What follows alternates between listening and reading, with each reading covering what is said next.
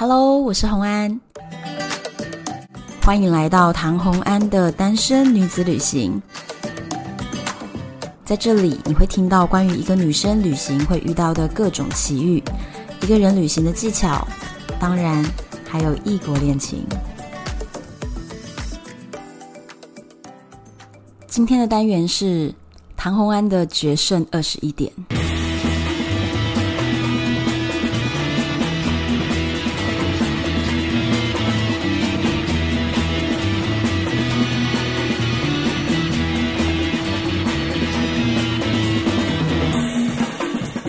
Hello，我们又回到了赌场的单元。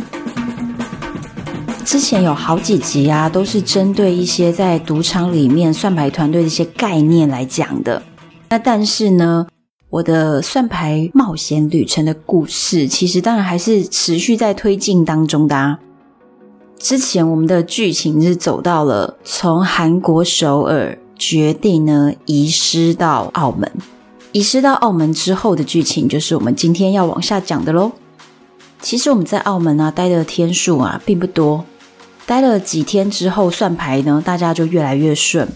原本在首尔的时候，凯蒂呢跟另外那个老美叫奥尔特，他也是一直输钱。但是呢，到了澳门之后，大家都越来越上手，所以呢也不输钱了。那总成绩就已经由负转正。我虽然没有自己再赢很多钱，但是至少我也没有输，所以这一次呢，我们大家都觉得，诶，在澳门好像还不错哟。但是呢，有一天中午，我们决定要开算牌的那种工作会议的时候呢，突然他们传简讯来说，今天开会的地点不在老师的房间，而是在荣仪的房间。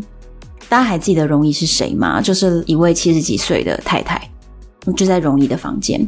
那老师凯哥呢，并没有出现，荣仪就跟大家报告了一下大家总成绩。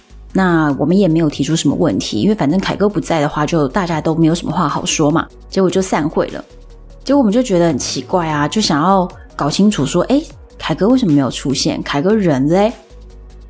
结果呢，荣仪在跟我讲话的时候，其实就把杨丹打发走了。杨丹就是我最好的 partner，但是却把他打发走。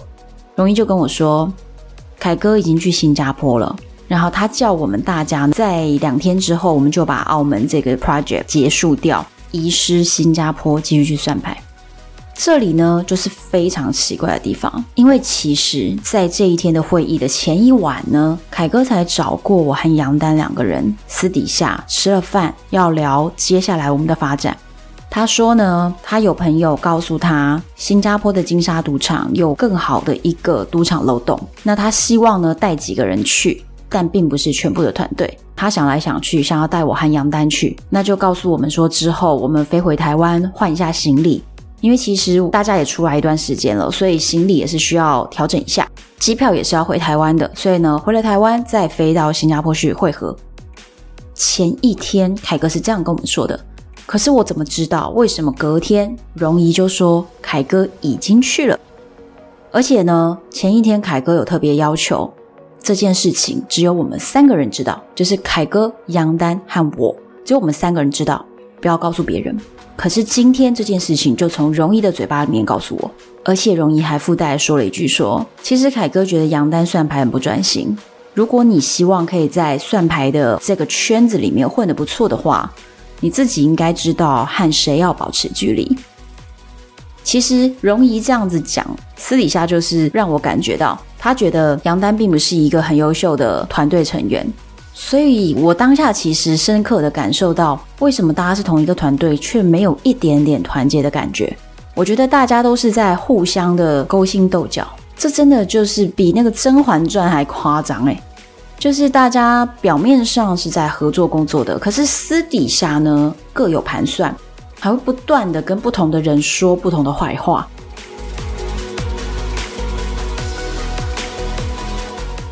接下来呢，就是隔了几天之后，我跟杨丹已经依照我们和凯哥所说的，我们就先飞回台湾了。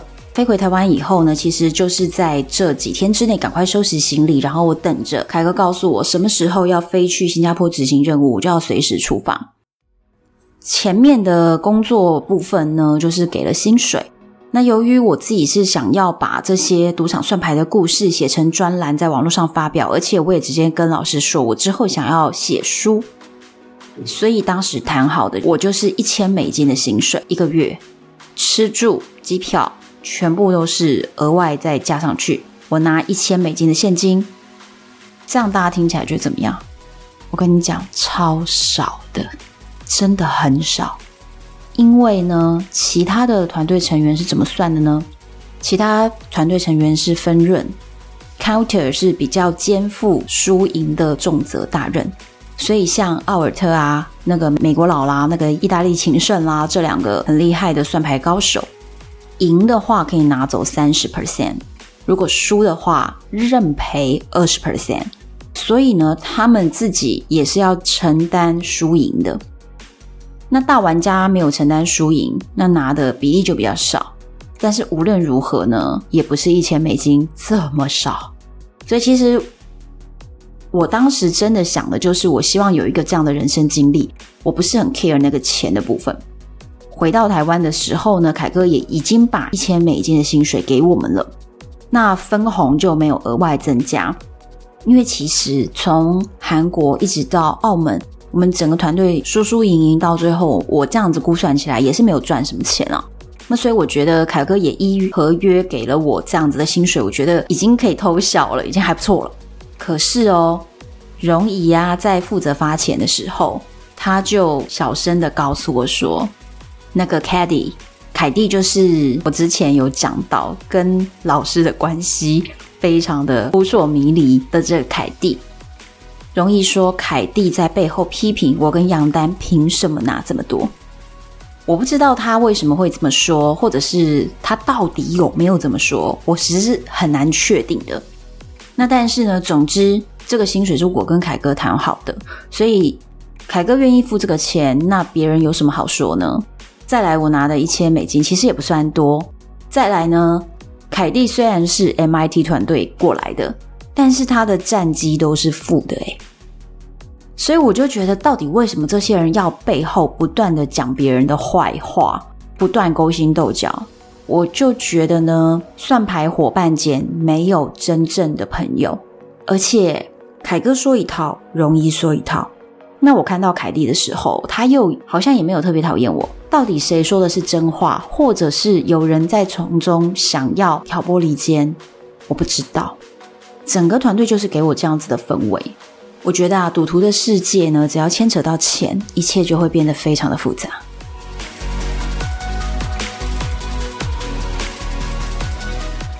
我回到台湾之后呢，等了几天，突然接到了凯哥的电话。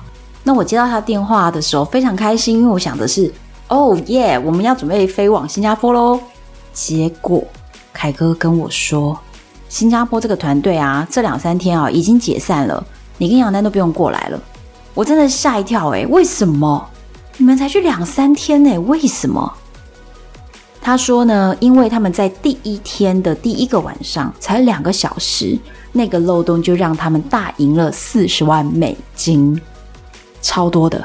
所以赌场就留意到了这件事情，马上呢就把那个有漏洞的游戏，把他的桌子原本有三十二桌。直接就大部分的桌子牌发完就封起来了，就盖掉了，所以目前只剩下十三桌可以算。他们等了两天，看看桌子还不再重开，发现没有。那凯哥就觉得呢，团队在这边呢还要承担大家的吃住，他也不划算。凯哥告诉我，他呢解散了团队，而且他自己这个人呢已经跑到大陆去了，他跑去度假了，傻眼呢。我还在台湾等着他通知我，结果他就已经把团队都给解散了，没戏唱。我第一件事情想的就是我打给杨丹讨论一下这件事情。那杨丹也接到了凯哥的电话。我心里最担心的一件事情就是我要写我的专栏呢，我要写书哎，然后我的整个算牌冒险就这么不明不白的这样就结束了，我这个书怎么写下去啊？很没剧情哎，我真的不知道怎么办。所以我当时想着想着就觉得不行，我要去。结果呢，杨丹跟我的想法是一样的，他觉得 OK，我们走啊。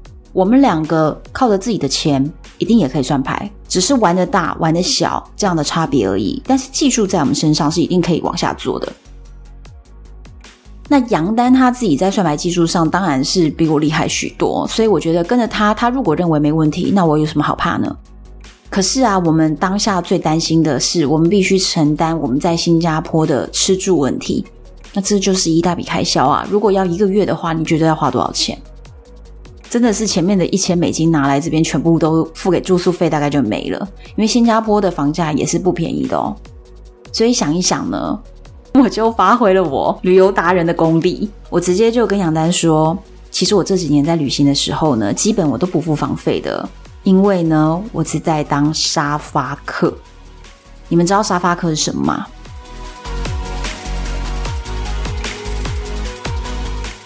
有一个网站叫 Couch Surfing，沙发冲浪，就是呢，你可以不用付任何的钱到别人家去住他家的沙发。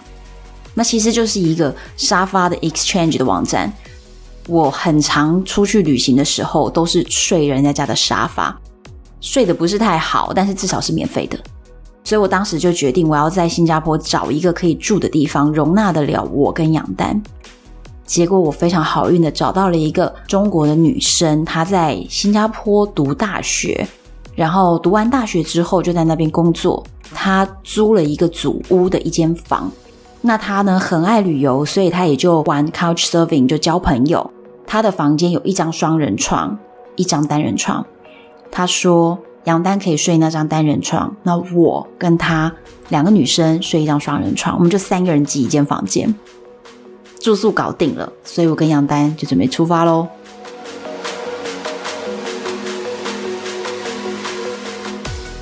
在我搞定住宿之后呢，不到三十六个小时，我和杨丹就已经坐捷星航空飞过去。捷星大家就知道是一个廉价航空，所以机票也才大概四千块而已。我的印象中。”而且我们坐的是一个深夜航班，所以坐过去的时候是早上大概四五点吧，抵达新加坡，还在樟宜机场睡了一觉，反正也没关系啦，睡机场我也很内行啊。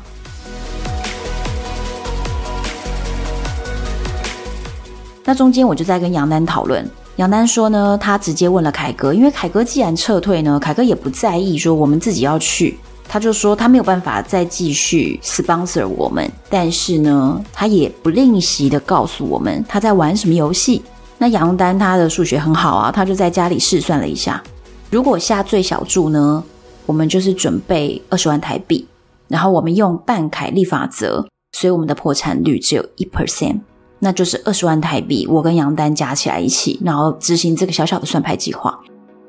他前面一直很神秘的不告诉我说，他到底是用什么游戏来算牌。他告诉我不是二十一点，可他一直不说是什么游戏，一直到我们都已经在飞机上了，他才告诉我说这个游戏是百家乐。我那个时候真的是第一次听到百家乐可以算牌。我相信传统大家听过二十一点可以算牌，但是百家乐可以算牌，很大的疑惑。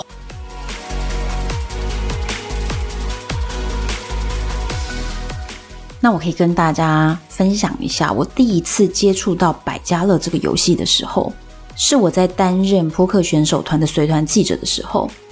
那个时候啊，第一次要跟着整个扑克选手团前往澳门参加他们的第一次比赛。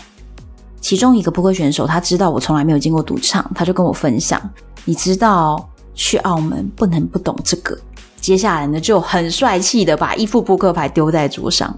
他说：“百家乐根本就是澳门赌场的国歌啊，你不能不会。”非常夸张戏剧的开场呢，来给我介绍百家乐。首先你要认知到它的规则，就是呢，第一点呢，它的桌上画着庄家和闲家，但是庄跟闲并不代表赌场方或者是玩家这一方啊，不代表谁，只代表 A 和 B 两个选项。有点类似呢，比大小游戏，你说 A 比较大还是 B 比较大？左边与右边就是大概这样子。那游戏的一开始就是赌客先下注，你决定要压庄还是压闲。发牌员呢就在庄家跟闲家的格子里面呢各盖了两张牌。那游戏好玩就在这边哦，赌客呢就负责咪牌。什么叫咪牌？这真的是很好笑。就是呢，他们不把牌直接翻出来看哦。他们就是把牌死死的压在桌上，然后呢，先小心翼翼的把牌的这个右下角呢折起来一点点，再往上折一点点，就零点五公分，零点五公分这样折牌，所以牌就被你折烂了。这样折折折，然后他们看看呢，诶，有没有花色？有没有花色？角胶折起来的时候有看到花色，这就叫做起角，这是他们的专有名词哈。起角就表示说，诶，有角哦，那这个一定不是一二三点。因为你认真去看扑克牌的花色，一点、两点、三点，就只有在中间一道的图案，它的边和角都是空白的。所以如果起角有图案，至少它不是一二三这么小的牌。再来，他们从扑克牌的短边折起来一点点的，看看有没有顶到短边顶满。再来就是从长边来看，他们有没有三边、四边，就是说旁边是三个图案还是四个图案。像比如说六点、七点、八点的牌，那它的边上就会印三个花色的图案嘛。那如果是九点或十点，它的侧边你就会看到四个花色。其实我这样子讲啊，如果你有点听不懂的话，你把扑克牌的牌面翻出来看，你就知道我在说什么了。那百家乐呢，就是硬要呢神神秘秘的趴在桌子上，然后把那个牌折得烂烂的。这样慢慢的看，他们觉得特别有意思，特别兴奋，特别神秘，就是自己搞自己那种感觉。可是呢，真正百家乐有趣在什么地方？就是呢，他们可能第一张牌马上摊出来是一张花牌，那他们就希望另外一张呢，要是一个，比如说八九，要是一个图案 picture，一个公牌。接着他们就会开始把那个另外一张还没开的牌哦，先拿到桌上。在那边摩擦摩擦摩擦的，我觉得这真的很好笑。是赌圣电影看太多。其实牌发到你手上，它是什么就是什么了，并不会因为你一直摩擦它，它就变了，又不是变魔术。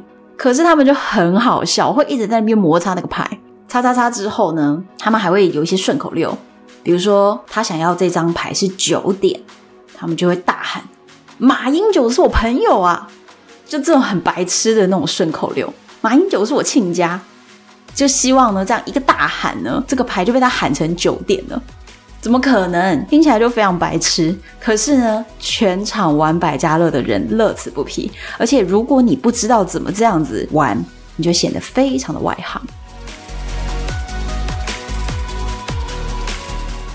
那我觉得更好笑的一点就是啊，百家乐乐趣之所在，他们不是有发庄家两张牌跟闲家两张牌吗？桌面上下庄家的可能，比如说有两位，下闲家的可能有三位。假设是这样子的话呢，庄家的两位看谁下的注比较大，那他就负责咪庄家的牌。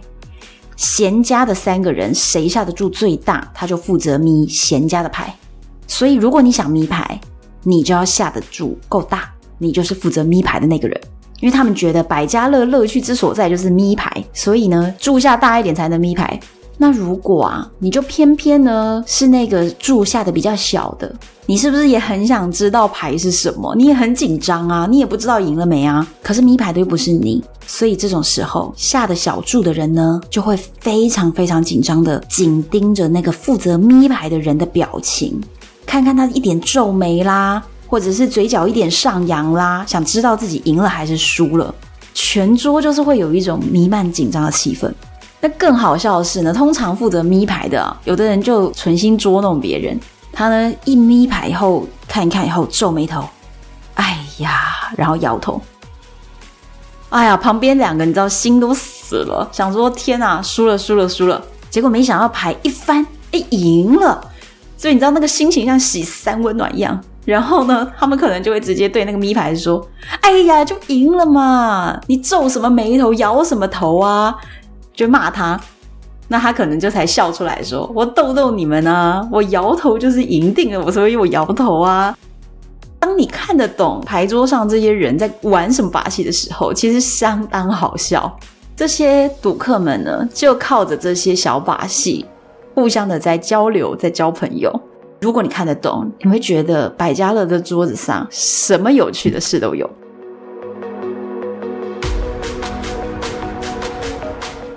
今天故事就跟大家分享到这边，接下来呢，下一集会跟大家分享我跟杨丹抵达新加坡的金沙赌场以后，又有什么样特别的遭遇。欢迎大家可以直接在 Apple Podcast 留言给我，你们想要听什么样的内容都可以告诉我哟，或者是直接到唐红安的粉丝专业私信我留言给我，我都会直接回复你们。敬请期待下一集。